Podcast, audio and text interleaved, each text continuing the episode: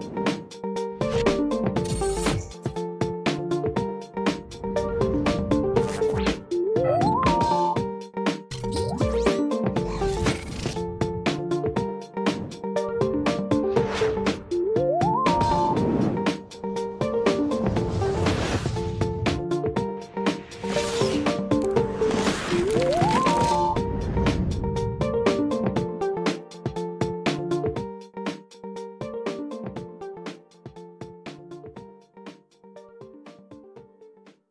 Bonjour, chères auditrices et chers auditeurs. Aujourd'hui, nous avons le plaisir de nous entretenir avec M. Stéphane Morancy, vice-président et chef de l'investissement chez Fondaction. Comme Fondaction a fait une annonce importante cette semaine à la COP 27, nous avons pensé qu'il serait très intéressant d'interviewer M. Stéphane Morancy pour vous en parler, entre autres de ce fonds, mais aussi d'autres éléments de ce qui se passe à la COP. Monsieur Morancy, Stéphane, bonjour. Bonjour Hélène, ça me fait plaisir. Ben, moi aussi, merci d'accepter de vous entretenir avec nous aujourd'hui. Ben écoute, ça me fait plaisir. Je, pense que c'est important de rapporter ce qui se passe à la COP. On ne peut pas tous être à la COP.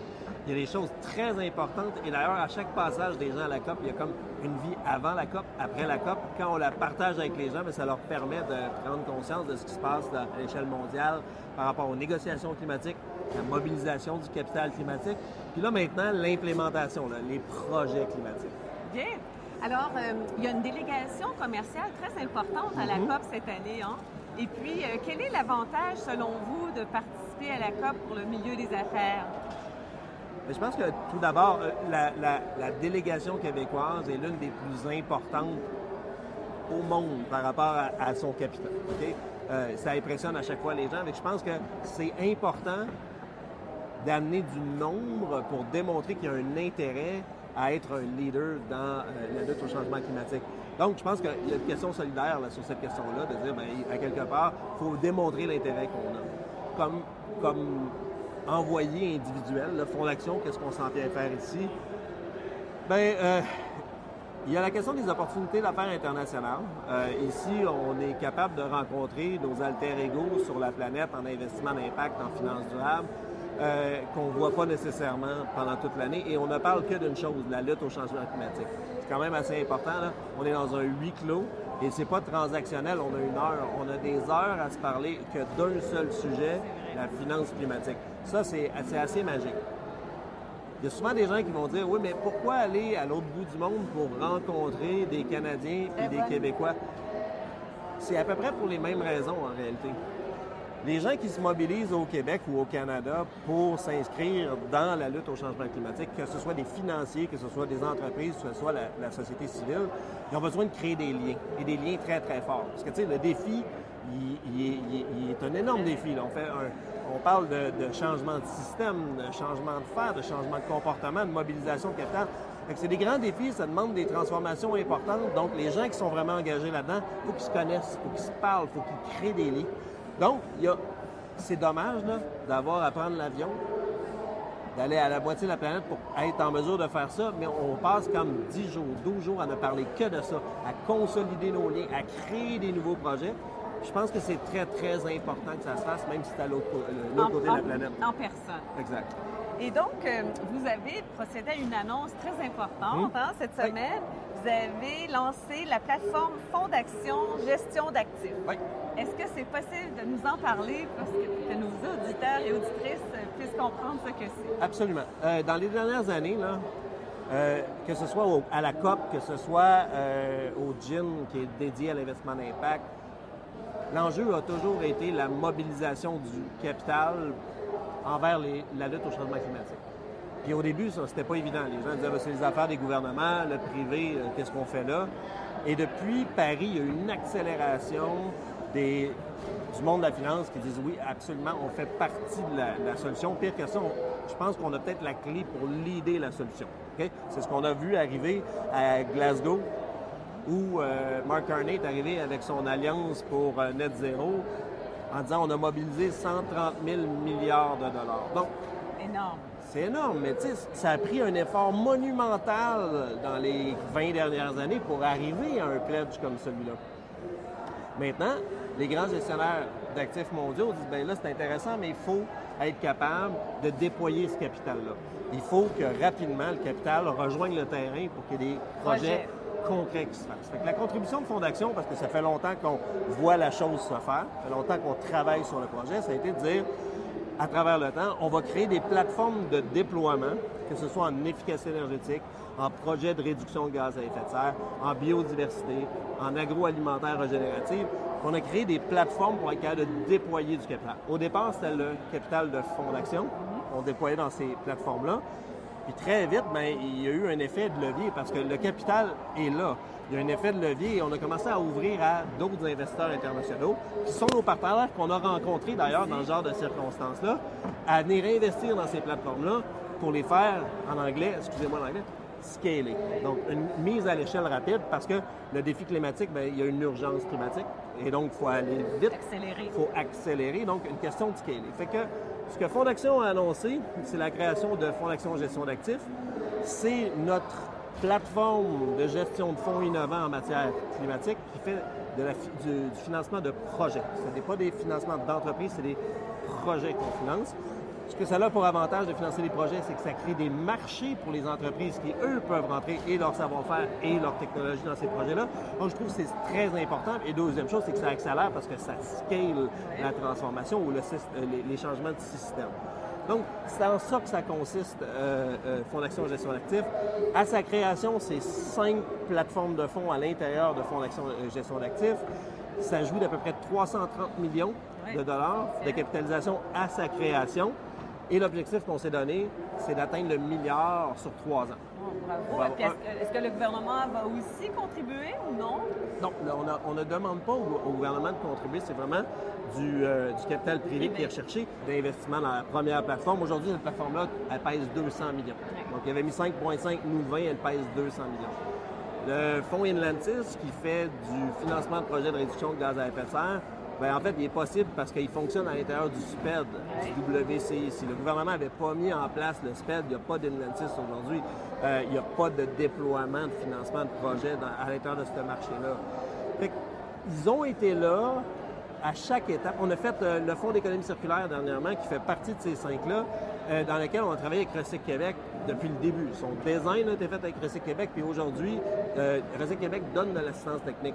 Fait que non, on ne demande pas au gouvernement de participer au milliard. Ça, c'est le tour du privé de commencer à faire l'investissement, mais ils ont été là dans les premières étapes de chacun de ces fonds-là. Puis, euh, comme ce fonds, cette plateforme Oui. que vous avez annoncée va permettre de financer des projets, des projets en changement climatique, est-ce que nos entreprises, par exemple, pourraient cogner à votre porte pour vous dire, OK, on a un projet à faire financer? En efficacité énergétique, en fait, même on a travaillé de concert avec toutes les entreprises qui sont promoteurs de, de projets en efficacité énergétique. Il y a des projets institutionnels comme l'aéroport de Montréal, mais il y a des projets privés. C'est eux qui viennent nous voir pour dire j'ai un projet en efficacité énergétique, pouvez-vous le financer? OK. Donc, euh, avis aux entreprises, ça c'est intéressant pour, euh, pour les entreprises. Et puis aussi, que, euh, bon, là, le projet, on l'a vu. Que, que- que croyez-vous que l'investissement d'impact euh, permet dans la lutte au changement climatique? Ben, moi, l'investissement d'impact, c'est mon dada depuis des années. Oui. Euh, on, on- on est un joueur important au Global Impact Investment Network, là où se désigne l'investissement d'impact. Puis ce qu'il faut comprendre avec l'investissement d'impact, c'est que c'est une pratique qui est, qui est en devenir. Ça fait euh, 12 ans qu'elle qu'elle- qu'elle se forme. Mais à- on annonçait à la haie, là, il y a un mois de ça, on a mobilisé le premier trillion de dollars annuel d'investissement d'impact dans le monde. Ce qui est intéressant de l'investissement d'impact, c'est que c'est un investissement qui se donne l'intention de changer quelque chose, l'intention d'avoir un impact qui va se donner la discipline de démontrer qu'il y a une additionnalité. Autrement dit, que son impact n'aurait pas eu lieu s'il n'avait pas fait l'investissement. Et en troisième lieu, se donne la discipline de le mesurer. Ça ressemble à ce qu'on s'impose en carbone, tu sais, toutes tes discussions carbone. Mais là, c'est sur les 17 ODD, Oh, les objectifs de développement durable. les 17 objectifs de développement durable de l'ONU. Donc, c'est un spectre plus large que seulement la lutte au changement climatique. On parle de la faim dans le monde, on parle euh, euh, la- de l'agriculture durable, de la protection des eaux. Donc, c'est ce genre d'objectif-là. Chez nous, ce que ça veut dire, c'est qu'on a des entreprises qui font du traitement d'eau qui est révolutionnaire. On a des gens qui ont des pratiques agricoles qui sont révolutionnaires. On a des gens qui amènent des solutions climatiques qui sont révolutionnaires. Et c'est ça qu'on cherche quand on fait de l'investissement d'impact. Donc, pour moi, la question climatique par rapport au 17 ODD est centrale. En fait, elle touche aux 17 ODD. Les 17 ODD sont affectés au climatique. Donc, l'investissement d'impact, selon moi, c'est ce qui est attendu de la finance en réalité. Quand les gens entendent euh, une certaine déception sur la question du ESG, il y a eu un débat dans les derniers temps, puis il ne faudrait pas l'être. C'est la fondation de tout le reste. C'est parce que ESG, certaines personnes s'étaient imaginé, oui, mais c'est ce qui va amener la transformation par l'investissement. Non, ça amène la transformation des entreprises. Les entreprises se transforment pour réduire leur empreinte, réduire leurs impacts sociaux, environnementaux. La finance d'impact, elle vise à transformer le monde, à transformer l'économie. absolument que je trouve c'est un vecteur de contribution à l'aide au changement climatique est absolument essentiel. Pour euh, le bénéfice de l'auditoire, ESG, ce sont les critères ESG, donc environnementaux, sociaux et de gouvernance. Donc, euh, des fois, euh, quand on utilise nos acronymes, parfois, on ne sait pas toujours. Est-ce que la finance climatique, bon, elle est bien installée, on sait, à Montréal.